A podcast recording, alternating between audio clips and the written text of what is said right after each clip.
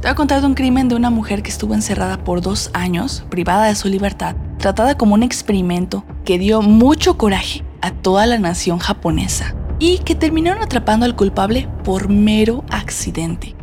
Comencemos con el episodio. Esto es ¿Qué pasa en Asia? Un espacio dedicado a hablar sobre crímenes y misterios sin resolver del continente asiático. Yo soy Karina, mejor conocida como Karina Fuli.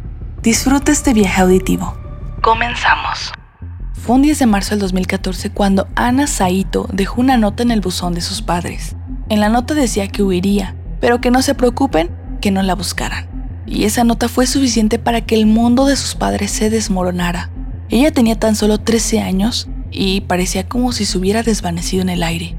Pero algo que era muy extraño y que le llamó la atención a sus padres es que la carta era muy inusual. Y algo que Ana Saito, que por cierto es el nombre clave para proteger su identidad, no haría. La buscaron por todos lados, pero nadie sabía nada. Esa misma noche, del 10 de marzo, fue reportada a la policía, pero no había mucha información nueva. Se hicieron postes para tratar de buscarla y la única pista que tenían es que vieron a Ana, el día en que desapareció, platicando con un chico que parecía tener entre 18 y 19 años. Paremos un momento este episodio. Quisiera saber hasta este momento, tus teorías de qué pudo pasar con Ana, a ver qué tan acertadas son. Además de esa pista que tenían que se había visto con un chico que tenía entre 18 y 19 años, la policía no tenía nada. Y para el noveno día, recibieron una carta con la letra de Ana donde decía que se encontraba bien, que no se preocuparan. La carta tenía un sello de Chiva. Chiva se encontraba como a una hora de distancia de donde se había perdido. Nuevamente esta carta no parecían ser realmente palabras de Ana, pero sirvió para tratar de buscarla en Chiva. La primera teoría es que Ana en efecto había desaparecido y que este chico con el que la vieron conversando la convenció de huir, pero si realmente quisiera haber huido, se hubiera llevado sus pertenencias, pero ella había dejado todo, por lo que sospecharon que tal vez este chico se la había llevado. Pasaron horas, días, meses incluso años, y después de esa carta de Chiva no se sabía nada. Hasta que un día, de la nada, recibieron una llamada y era la voz de Ana. Se habían cumplido dos años de su desaparición. Ana les decía que estaba bien, que estaba en un teléfono público, y cuando la policía la fue a buscar, vieron que traía ropa ligera y sandalias. Tomando en cuenta que estábamos medio del invierno era sumamente extraño pero no tenía marcas de heridas y se le veía de buena salud. De hecho, se le veía contenta, con buenos ánimos y muy enérgica, algo que no se suele ver en personas que recién escaparon de alguna experiencia traumática. Pero, ¿qué había sucedido durante esos dos años de ausencia? Ahora te cuento. Primero, se supo quién era este chico con el que la habían visto, Kabu Terauchi. Para el momento en que se llevó a Ana, él tenía 21 años y atendía en una prestigiosa universidad de Japón. No solo eso, también había estado en Estados Unidos para obtener una licencia de piloto. Es decir, ya te puedes imaginar que venía de una familia con mucho dinero. Incluso su padre tenía una compañía que, irónicamente, se encargaba de elementos para proteger el hogar. Y también, irónicamente, él había usado esos elementos de su padre para encerrar a Ana. Cuando la policía trató de investigar un poco más a Kabu Terauchi, sus compañeros de la escuela decían que era una persona callada, alguien tranquilo. El día en que Ana se había perdido, ella iba camino a casa cuando alguien la detuvo. Era Kabu Terauchi quien se hizo pasar por un abogado. Kabu le pudo decir su nombre completo, es decir, el nombre completo de Ana, y también le dio información que le hizo a ella confiar en él. Kabu le había mentido a Ana en ese momento, diciéndole que sus padres estaban teniendo un divorcio y que él iba a cuidar de ella por mientras. Una vez que entraron al carro de Cabu, él volvió a mentirle. Le dijo que sus padres trataban de venderla. Y para ese momento, con una Ana de 13 años y no entendiendo nada de lo que pasaba, fácilmente cayó en la trampa. Una vez que entraron al departamento de Cabu, entró a un cuarto que solo podía ser abierto por fuera. Ese sería el cuarto donde Ana permanecería por dos años. Cabo nunca la lastimó físicamente, pero le decía cosas muy hirientes.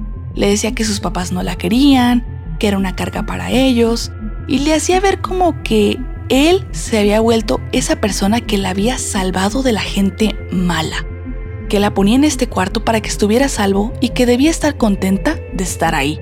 Sumemos a que los vecinos nunca escucharon a nadie gritar, incluso aunque las paredes estuvieran delgadas, como si Ana nunca hubiera intentado escapar. En la universidad sus compañeros recuerdan haber escuchado a Cabu decir que ya tenía una nueva novia. Pero, ¿realmente qué es lo que quería hacer Cabu con ella?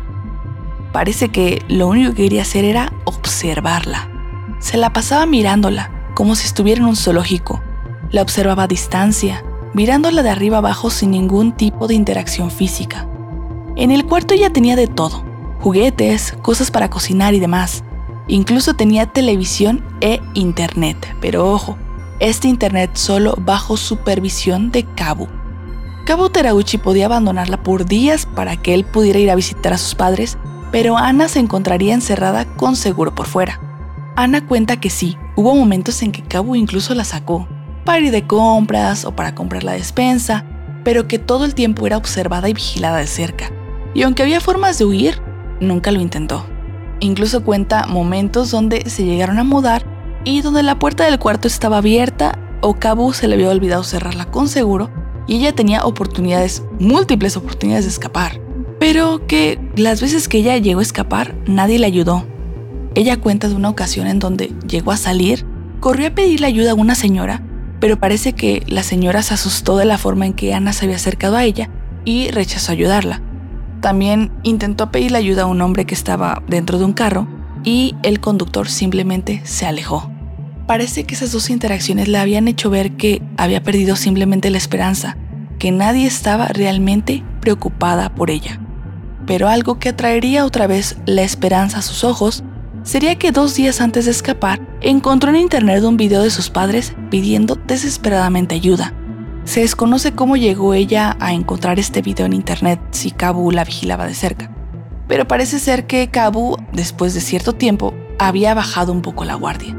Para el día del escape, Kabu le dijo a Ana que se iría de compras y dejó por error la puerta abierta. Con ese video, tuvo el coraje suficiente dándose cuenta de que había gente que le estaba buscando e intentaría escapar. Logró juntar dinero, un poco del que había en el cuarto para poder pagar un teléfono público y llamar a sus padres. Una pregunta que quedó en el aire cuando recién se reveló el caso es cómo supo Cabu toda la información de Ana. Recordemos que cuando fue el primer encuentro, él le contó tantas cosas de ella que fácilmente pudo confiar en él. La respuesta es que Cabo había buscado desde antes a personas que pudieran ser su objetivo y las había investigado en secreto, Cabu tenía esa fantasía de llevarse a alguien, esta fantasía parece que la tenía desde joven, y lo que quería hacer era simplemente sentir que tenía el control sobre alguien, sin ningún otro tipo de intenciones, forzando a esa persona a estar con él y buscaba sentirse el héroe de alguien, quizás sentirse incluso necesitado. Al momento de ser atrapado, Cabu admitió sus crímenes en el juicio, diciendo que no había hecho daño físico a Ana, y sus abogados argumentaron que estaba mentalmente inestable. Lo terminaron sentenciando a 12 años de prisión. Fuera de eso, no se sabe mucho más de Kabu y, por supuesto, de Ana Saito tampoco se sabe nada, ya que fue el nombre clave que se le dio para proteger su identidad y lo que se busca es que ella trate de retomar una vida normal. Lo único que se sabe de Ana es que sus padres dicen que ella no le gusta mucho salir y que tiene problemas para socializar. Pero claro, no habría otra forma de que no los tuviera después de la experiencia que tuvo. Pero me gustaría conocer tu opinión. Cuéntame si ya conoces sobre este crimen, qué opinas. Recuerda que tengo cuentas en TikTok y en Instagram por si quieres conocerme más o conocer un poquito más de estos casos. Me encuentras como arroba karinafuli. Y si me estás escuchando desde Spotify, te pido por favor que respondas la pregunta de qué te pareció este episodio. Nos escuchamos en el próximo. Chao.